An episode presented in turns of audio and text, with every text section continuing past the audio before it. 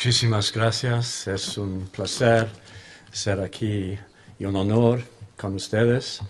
Ah, Madrid es una de mis ciudades preferidas y me parece siempre que los españoles saben vivir muy, muy bien a pesar de todas las dificultades.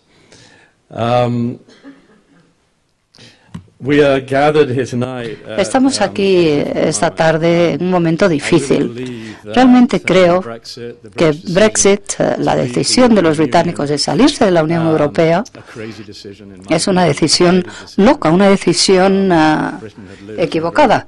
Gran Bretaña ha vivido con gran prosperidad, con un mercado de muchos millones de uh, personas al otro lado del mar y bueno, a pesar de eso han decidido cambiar la situación. Y esto lo que demuestra es que mucha gente en el mundo hoy lo que quiere es disrupción, disrupción a cualquier coste. Brexit eh, se fue, vio seguido por la elección del presidente Donald eh, Trump. Y yo creo que nos enfrentamos hoy al mayor reto, al mayor desafío al orden democrático liberal, al menos que yo haya presenciado durante mi vida. Hoy vivimos en un mundo incierto, un mundo que se está desplegando de una forma que no sabemos dónde va a llevar. Hace solo un cuarto de siglo, cuando cayó el muro de Berlín, todos pensábamos que la gente querría vivir en sociedades abiertas, democráticas, con Estado de Derecho, mercados eh, libres y que no querían vivir bajo sistemas o regímenes totalitarios o autoritarios. Y había cierto consenso en que, bueno, había tocado a su fin ese tipo de sistemas, ¿no? Pero ese consenso, en mi opinión, ha, sufrido una muerte muy extraña, ¿no? En, eh, la palabra del año es post-truth, eh, después de la verdad. ¿no? Y la distinción entre lo que es cierto y lo que es falso, lo que es real y lo que es falso, empieza a desdibujarse cuando Todas las poblaciones, cuando los ciudadanos se sienten desorientados, son más susceptibles a caer en las manos de un líder autoritario. E incluso puede que empiecen a pensar que la única verdad, la única verdad es aquella que viene de la boca de ese líder, ¿no? Y en esas circunstancias, el futuro del orden democrático liberal ah, es bastante pesimista, ¿no? Afortunadamente no hemos llegado al fin de ese orden liberal, pero tampoco um, podemos ignorar los signos, las señales de peligro. Acabo de venir de Múnich, de la reunión tipo Davos de política exterior, donde se reúnen muchos pensadores y actores. Y bueno, ciertamente ha sido la reunión de Múnich más surrealista a la que he asistido. Todo el mundo intentaba actuar como si todo estuviera bien, como si no pasara nada, pero no es así. Pence, eh, el vicepresidente, acudió a Múnich eh, y dijo que el compromiso de Norteamérica con la OTAN eh, es inquebrantable, que ha estado ahí apoyando la OTAN desde el año 45. Luego se fue sin aceptar que le hicieran ninguna pregunta. Y yo soy periodista, por lo tanto mi primera pregunta hubiera sido, señor vicepresidente, acaban ustedes de hablar muy bien sobre la OTAN, pero su presidente ha dicho que la OTAN se ha quedado obsoleta. Entonces, ¿con qué nos quedamos? Bueno, pues desgraciadamente esa es la realidad en la que vivimos con esta administración americana. Y Kevin eh, hizo alusión a Alicia en el País de las Maravillas. Estamos eh, como el conejo, donde dos más dos igual a cinco y los dos miembros más altos de la administración eh, americana están diciendo uno lo contrario que el otro. Y esto es muy peligroso porque, como sabemos, la palabra del presidente americano, cualquier palabra que salga de la Casa Blanca, es lo que podemos considerar o como lo que hemos considerado como la seguridad y la estabilidad del mundo bajo la Pax americana. Si no vale nada la palabra del presidente americano, entonces eso significa que vivimos en un mundo más inestable y más incierto. Más inseguro. El presidente Donald Trump dejó claro en su discurso de investidura qué es lo que él representa. No habló de los valores americanos, de la libertad, de la democracia, del Estado de Derecho. No habló de ninguna de esas cosas que los presidentes suelen invocar, por lo general, su primer día de mandato. Y eh, bueno, durante cuatro años, eh, bueno, pues Uh, Hablan de la idea de Norteamérica. América o Norteamérica es uh, una idea de personas que viven con responsabilidades compartidas bajo un Estado de Derecho, todos comprometidos a la difusión de la democracia alrededor de todo el mundo. Bueno, pues ahora vamos a ver un experimento de qué pasa cuando Norteamérica se queda sin esa idea y todo es uh, mercantilista. ¿Qué es lo que me puedes dar? Porque si no me da lo que yo quiero, no me interesas. Y de eso es de lo que hablabas ahora el presidente Trump. Pero, ¿qué significa America First?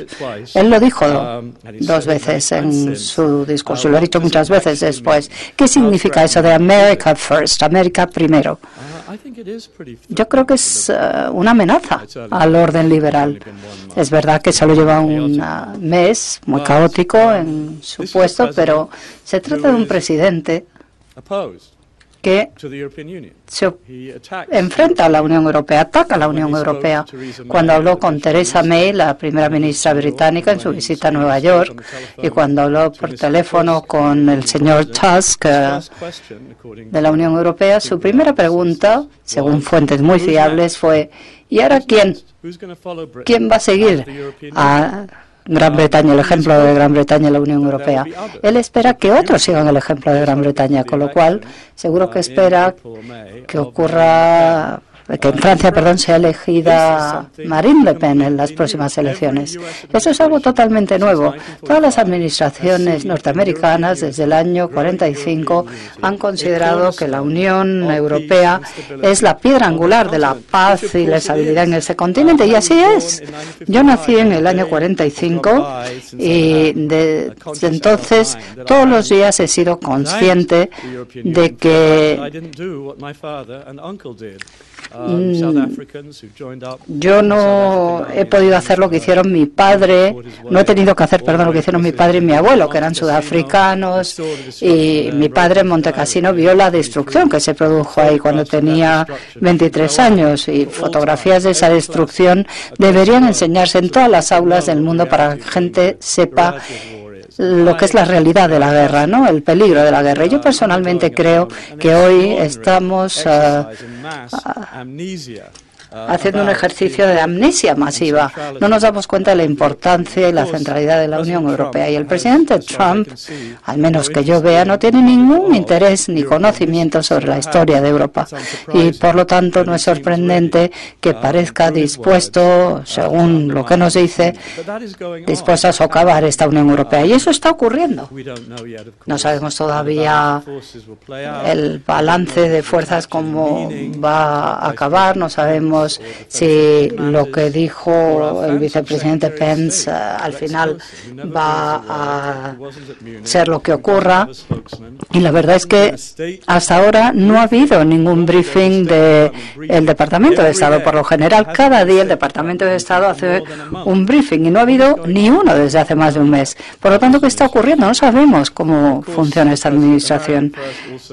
Esto de America First eh, también significa un ataque contra la OTAN. De hecho, el presidente Trump ya ha dicho que la OTAN está obsoleta y no se ha retractado de estas uh, afirmaciones. De hecho, no se suele retractar de lo que dice. Y estamos viendo que se está produciendo un ataque al multilateralismo en general. No hay ningún acuerdo o organización multilateral que le guste al presidente, por lo menos que parezca que le guste. Lo primero que hizo fue acabar con el TTIP eh, en el que Kevin ha participado activamente. El TTIP no solo era un pacto comercial, sino un medio para que países como Vietnam pudieran compensar el poder de China en Asia. De hecho, era una arquitectura política, igual que la NAFTA ha permitido a México crecer y salir del autoritarismo hacia un sistema más abierto y democrático. Por lo tanto, vemos este ataque hacia el multilateralismo que ha sido una de las bases de nuestra estabilidad global. Y quizás más preocupante todavía, estamos viendo que se está viendo atacada la verdad ese agujero del conejo del que hablaba yo antes de Alicia en el País de las Más Maravillas. Cada día leemos en el New York Times que se están produciendo noticias falsas, que nosotros mismos somos los que producimos esas noticias uh, falsas uh, que aparecen en mayúsculas en los tweets. Nosotros somos uh, los que estamos haciendo eso. Y es muy peligroso cuando se ataca a instituciones. No quiere decir que no cometamos errores, pero cuando se ataca al Washington Post o al New York Times, pilares de la República, diciendo que lo único que hacen es propagar noticias falsas, eso, en mi opinión, es realmente muy preocupante. Steve Bannon, Donald, eh, el hombre la sombra de Donald Trump, ha dicho que la prensa debería callarse la boca. Debería callarse. Bueno, señor Bannon, eso no lo vamos a hacer. El papel de la prensa es muy sencillo. Lo que tenemos que hacer es hacer que rinda cuentas las autoridades, que sean responsables y rindan cuentas. Ah, y nosotros somos el cuarto Estado, somos los testigos. Somos un elemento muy importante del sistema de pesos y contrapesos que tanto ha servido a los Estados Unidos desde que se redactó la Constitución. Y es vitalmente importante que los periodistas continuemos haciendo esa labor hoy en día. Um, Hemos visto que el presidente um, Trump, bueno, y este es un elemento importante en esa naturaleza cambiante de nuestras sociedades que ha descrito Kevin de forma muy elocuente. Él se va directamente a Twitter, tiene millones de seguidores y, bueno, en Florida él llegó en el Air Force uh, One y dio un gran discurso. Trump, al menos por el momento, se está convirtiendo como un líder del movimiento, más que como presidente de todos los americanos. Y en todo esto estamos uh, viendo cómo se está produciendo un cambio peligroso de una democracia representativa a una democracia directa. Y estamos viendo cómo se está desacreditando los órganos más importantes de los procesos democráticos que son los que median en nuestras diferencias. Se está produciendo un ataque sistemático a la prensa, al Poder Judicial, al llamado juez, en palabras del presidente, que fue el que puso fin a esa prohibición uh, de entrada en el país de personas de países musulmanes, un ataque al Congreso. En su primer discurso dijo, yo estoy con el pueblo contra el Congreso contra vuestros representantes electos que os han uh, fallado. Es verdad que ha habido parálisis y polarización, pero ese ataque directo en Washington por parte del presidente a una de las instituciones más importantes que tenemos, eso, en mi opinión, es preocupante. Y también estamos viendo la marginalización de los partidos políticos eh, que son los que actúan como mediadores en nuestras democracias. ¿Y con qué nos quedamos? Bueno, pues nos quedamos con unas redes sociales, con un líder, el líder ahí arriba representando a las masas. Bueno, vivimos en Europa y todos sabemos cómo ha sido la historia de Europa en el siglo XX. No pretendo comparar la República de Estados Unidos con la República de Weimar, pero cuando ocurre algo así, cuando surge un líder carismático, nacionalista, que dirige un movimiento masivo y las instituciones de la democracia y del orden liberal se ven socavados, sistemáticamente debilitados, y esa distinción entre lo que es verdadero y falso desaparece sistemáticamente, bueno, pues al menos yo creo que tenemos razones para preocuparnos por uh, ¿A dónde puede llevar todo esto? Kevin habló también de forma muy elocuente sobre valores. Y estamos presenciando también un ataque desde Washington, un ataque a los valores que Europa y Estados Unidos han compartido. Y parece, parece, digo, y ojalá me corrijan, parece que el presidente Trump se le gusta más el estilo machista, autoritario, blanco, xenófobo, cristiano de Putin cree más en eso y le gusta más que la libertad de prensa, libertad de otro tipo de libertades y el Estado de Derecho. Yo estoy más que dispuesto a oír a mi presidente hablar a favor de esos valores. Estoy preparado para que mi presidente hable de las amenazas antisemitas en Estados Unidos, incluida lo que ha ocurrido en un cementerio judío en Estados Unidos, en San Luis estoy dispuesta a oírle decir en términos inequívocos que son actos horribles y que su administración condena esos hechos de forma muy convencida y que hará todo lo que pueda para garantizar que este tipo de cosas no vuelvan a ocurrir. Pero esas palabras no han salido de su boca. Yo no sé por qué, pero lo cierto es que no lo ha dicho. Y hay muchas otras cosas que no ha dicho. El precursor de todo esto fue el Brexit, desde luego. Yo estaba en Londres en ese momento y después de ese momento siempre pensé que Donald Trump podía realmente ganar. Y cuando le escribí, muchos colegas me criticaron. Incluso un columnista me dijo, después de que saliera el vídeo famoso, Roger, por favor, entérate, ah, Trump está acabado.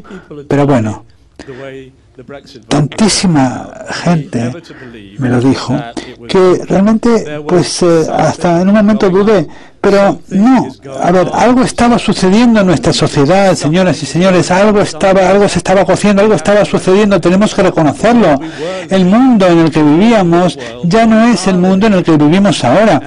Eh, en el Reino Unido había cosas muy parecidas a las que se produjeron en la elección estadounidense y cosas que son muy familiares para todos los estudiosos del populismo nacionalista. Recordemos lo que decía Mitterrand. Los nacionalismos son la guerra. El nacionalismo c'est la guerra. Y esto lo sabemos perfectamente en Europa. El nacionalismo, si se lleva a una conclusión lógica, supone la guerra. Y por lo tanto, estos elementos en Reino Unido, ¿cuáles eran? Bueno, vimos la exaltación de un pasado mítico, la grandeza británica antes de que los burócratas de la Unión Europea se inmiscuyeran en la vida del Reino Unido, la nación insular que gobernaba el mundo, etcétera. Lo mismo que sucede en Estados Unidos. Volvamos a recuperar la grandeza de los Estados Unidos, la visión de Estados Unidos, del Estados Unidos donde todo el mundo es blanco, todo el mundo está contento, e ignorando la realidad demográfica de Estados Unidos, ignorando el surgimiento de Rusia, de la India. No, no, no el señor Trump nos va a llevar otra vez a esta situación, pero esto no va a suceder. Y si lo intenta, la cosa se va a poner muy fea. En el Reino Unido también tuvimos la designación, la, el señalamiento de enemigos eh, como chivos expiatorios. En el Reino Unido eran los burócratas de la Unión Europea, Alemania, la señora Merkel, intentando pues eh, conseguir de otra forma lo que no pudieron conseguir durante la Segunda Guerra Mundial, los inmigrantes, los malvados inmigrantes. Y en Estados Unidos, pues, eh, pues ¿cuáles eran los chivos expiatorios? Pues los musulmanes y los mexicanos, ¿verdad? Es decir, la utilización de mentiras descaradas. Es decir, si salimos de la Unión Europea, pues nos estaremos ahorrando un montón de millones de libras que ahora dedicamos a la Unión Europea, las vamos a poder gastar en la sanidad pública británica. Pero claro, el día siguiente el señor Farage tuvo que admitir que eso en realidad no era del todo cierto, o sea que la realidad al final demuestra que las cosas pues son de otra manera totalmente diferente. Y esto lo ha comentado Kevin también. Y ahí es donde estamos ahora.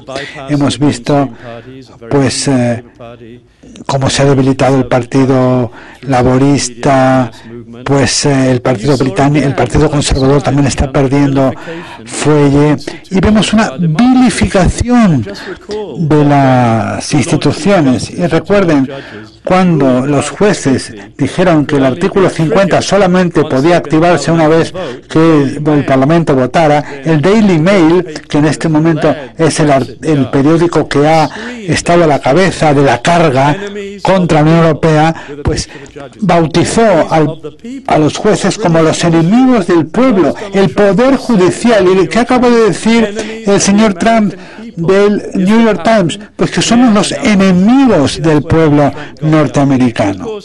Eh, y luego vimos a Nigel Farage pues uniéndose al señor Trump durante la campaña y vimos y incluso hoy he visto que incluso un líder africano de 93 años estaba exaltando las virtudes de Donald Trump. Pero ¿quién era este señor? Pues no podía ser otro que el señor Mugabe. Por tanto, está muy bien pues eh, pintar esta uh, imagen tan sombría, pero tenemos que comprender lo que sucede. Y como periodistas, pues evidentemente describimos las cosas para comprenderlas, pero hay que decir que Donald Trump es un genio, tuvo la astucia de ver que estaba sucediendo algo, que estaban sucediendo cosas en Estados Unidos y que pues utilizando pues un lenguaje soez pues podía de alguna forma pues de alguna forma recoger las críticas populares y de esta forma de alguna forma barrió a los eh, candidatos de los otros partidos y pudo alzarse con la elección. Ha sido extraordinario lo que dice, hay que reconocérselo. Es un genio. Ahora, yo creo que algunos de los elementos eh, es la precariedad, la precariedad, este, esta idea que tiene mucha gente en la sociedad de que su empleo es precario. No es tanto quedarse sin empleo, es la precariedad del empleo, la precariedad de la propia existencia de la gente. Saber, no sé, estar incómodo, este, vivir con esta precariedad, también el crecimiento de la, de la desigualdad, eh, la globalización, pues lo que ha hecho es a los ricos más ricos y ha dejado al resto de la sociedad, pues eh, desesperada. Y muchas veces se han tenido que marchar de sus países. Otro elemento en, que han aprovechado movimientos como el del señor Trump es la idea de la impunidad, no el hecho de que las élites, los ricos, los poderosos, se podían llevar el gato al agua. Para ellos no hay justicia, para ellos hay impunidad. Todos los banqueros se salieron con la suya después del colapso financiero del 2008. Eh, luego, pues, eh, cuando se produjo la crisis, ¿quiénes eh, obtuvieron sus compensaciones y sus indemnizaciones antes? Pues los banqueros. Los banqueros son los que salieron favorecidos. O sea, que han utilizado el sistema para enriquecerse, para incrementar su poder. Y cuando venga el día del juicio final, para ellos no les va a tocar. Ellos se marchan de rositas y nosotros somos los que pagamos el pato.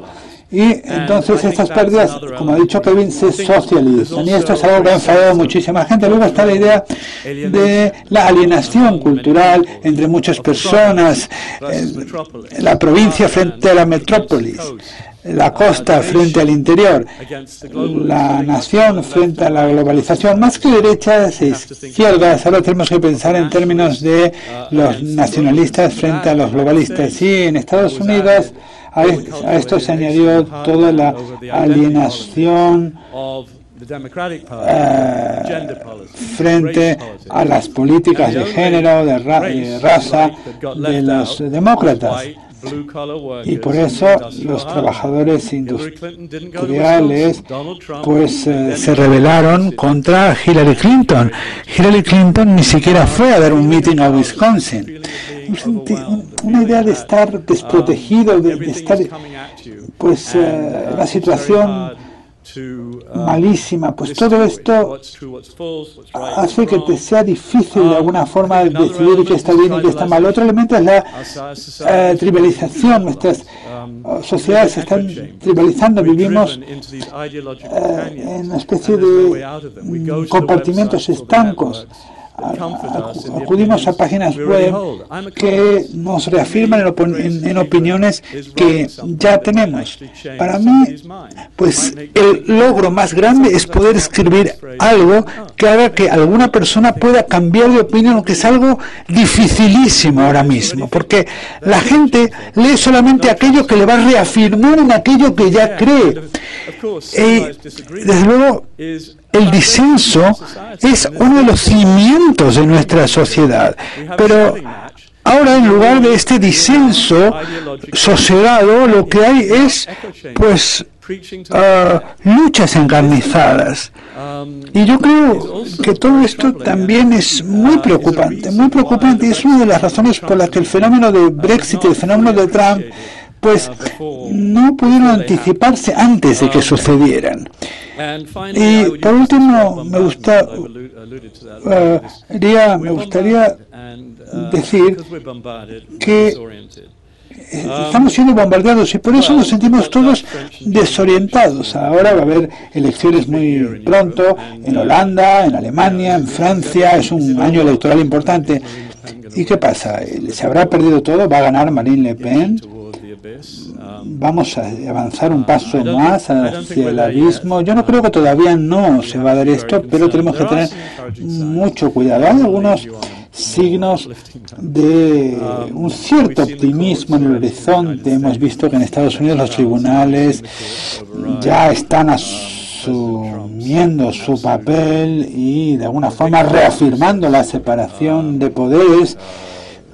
Eh, revocando la orden ejecutiva del señor Trump con respecto a los eh, inmigrantes, eh, porque claro, no hay ninguna evidencia que personas de esos países eh, hayan perpetrado delitos horribles o más que los demás.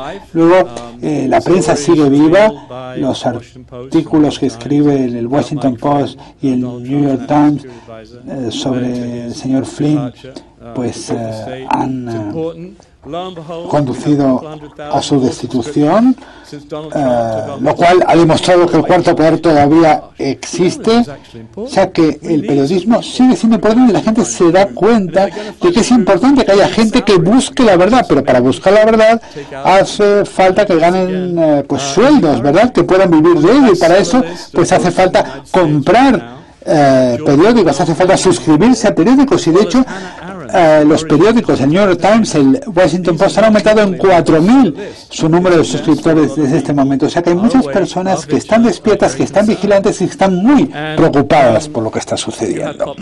Y luego ha habido protestas populares y creo que la Unión Europea, también en Múnich, eh, y Javier Solana lo comentó de forma muy elocuente, en Múnich, eh, yo creo que la Unión Europea es consciente de que tiene que ser cordial con el Estados Unidos de Donald Trump y las relaciones con Estados Unidos evidentemente son muy importantes para Europa, pero la Unión Europea también es consciente de que debe defender sus valores, debe defender el orden liberal, la libertad, la democracia, el Estado de Derecho eh, los sistemas abiertos. Y yo creo que este es un momento importantísimo para la Unión Europea, importantísimo. Y yo veo movimientos que me, que me suscitan optimismo y yo creo que no, que no se van a producir los retrocesos que muchos pronostican para Europa. Yo creo que va a haber un despertar en Europa y un cierto orgullo en Europa de la riqueza que encierra la Unión Europea que para mí es un símbolo muy emocionante. Las sociedades van a tener que cambiar de una forma de que pues, uh, tomen en cuenta los fenómenos que he mencionado. Hay que abordar el tema de la desigualdad, los fallos en el sistema educativo, eh, para que la gente pueda distinguir lo que es verdad, lo que es mentira. Hace falta una mayor inclusión. Y desde luego el New York Times pues tiene un millón de lectores, pero Facebook tiene un 1.900 millones de uh, miembros o de seguidores. Y muchas eh, personas van a Facebook para conocer las noticias. Pero Facebook le hace falta buenos editores, le hace falta distinguir, hace falta que la gente pueda distinguir entre una, eh, una noticia verdadera y una noticia falsa. Hacen falta algoritmos que permitan distinguir entre lo que es verdadero y lo que es falso. Creo que Mark Zuckerberg tiene mucho que pensar más allá de este manifiesto de 5.000 palabras que publicó recientemente. Y creo, señoras y señores, que todos tenemos que estar muy atentos no podemos bajar la guardia a la hora de defender los valores en los que creemos. Y estos valores están, son los que nos divide, lo que nos separa entre la civilización y la barbarie. Y les quiero dejar con las palabras de Adam Michnik, que es un disidente polaco que observó que en la vida de todo hombre honorable viene un momento difícil en el que la frase sencilla de que esto es negro y aquello es blanco requiere pagar un precio muy alto. Pues el precio que Michnik pagó en la Polonia controlada por los soviéticos fueron varios años de cárcel. Y yo creo que todos nosotros, si sucediera lo peor, que espero que no suceda, tenemos que estar preparados para hacer lo mismo. Muchas gracias.